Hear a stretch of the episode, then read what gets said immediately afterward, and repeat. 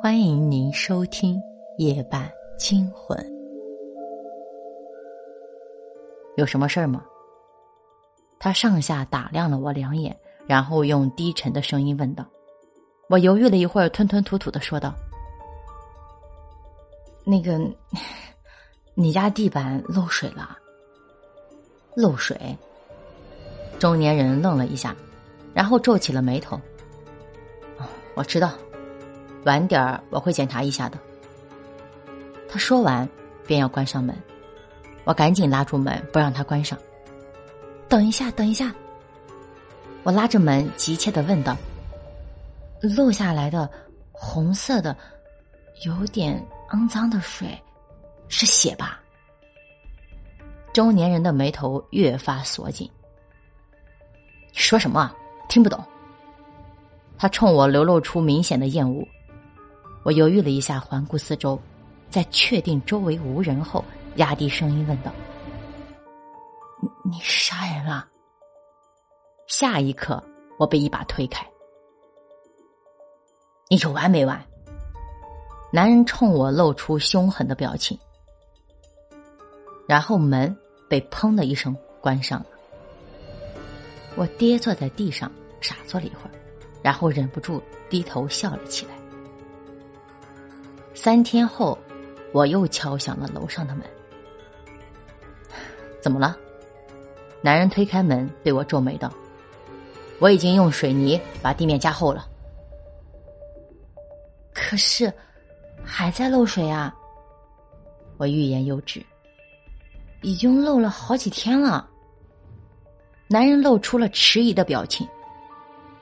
不可能，我已经好几天没把水弄到地上了。他说道：“我犹豫了一下，从身后提出了半桶污浊的水。可是，确实漏了好多天了呀。你看，天花板一直在滴水，这几天我都接了大半桶了。”男人陡然变色，然后他猛地一拳打在我的鼻子上，砰的一下关上了门。我跌坐在地。面前的那桶污水也翻了，鲜红的鼻血顺着我的鼻腔流下，让我感觉身边充满了血腥味儿。我爬了起来，然后又拍了拍门，用不大的声音问道：“你还在门后面吧？你杀的人是不是还没死啊？”在我上次上楼后，又过去三天了，我把门锁好，又上了楼，我再度敲起了门。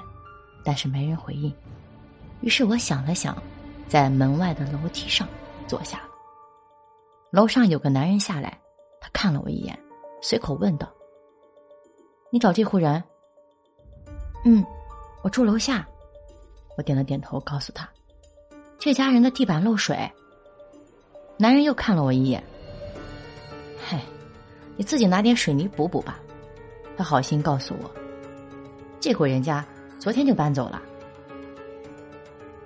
我回到家，木然关上门，装水的桶放在厕所里，而厨房的地板则一片干燥。搬走了，我想着，陷入了深思。然后我从杂物间里取出铁锤和铝合金制的梯子，搬到了厨房中间。坚硬的铁锤一下一下的砸在天花板上，发出一声声。沉重的闷响，我全然不顾，只是重复着砸天花板的动作。然后哗啦一声，厨房上的天花板塌了，破裂的石块砸了下来，搞得整个厨房一片狼藉。然而我全然不顾，只是在尘埃落定后，从椅子上走了下来。破碎的水泥块砸在地上。露出了些许新抹过水泥的痕迹。我翻动着水泥块儿，找到了其中的两具骸骨。哼，太好了，你还在呀！我捡起其中一具早已破碎的枯骨，抱在怀中，感动的泪流满面。好久不见，我亲爱的妻子。